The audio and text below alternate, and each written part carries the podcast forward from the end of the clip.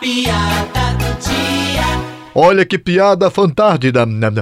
O cara era doido para comprar o cavalo de um amigo, só que ele não vendia nem a pau nem a bala. Aí ele teve a ideia de chamar o amigo para beber, para ver se ficava mais fácil a venda. Rapaz, me diga uma coisa, tu não tá pensando em vender aquele teu cavalo, não? Rapaz, eu ia vender meu cavalo, que era pra tomar uma, sabe? Mas como tu já pagou bebida pra mim, não vou vender mais não. Vixe!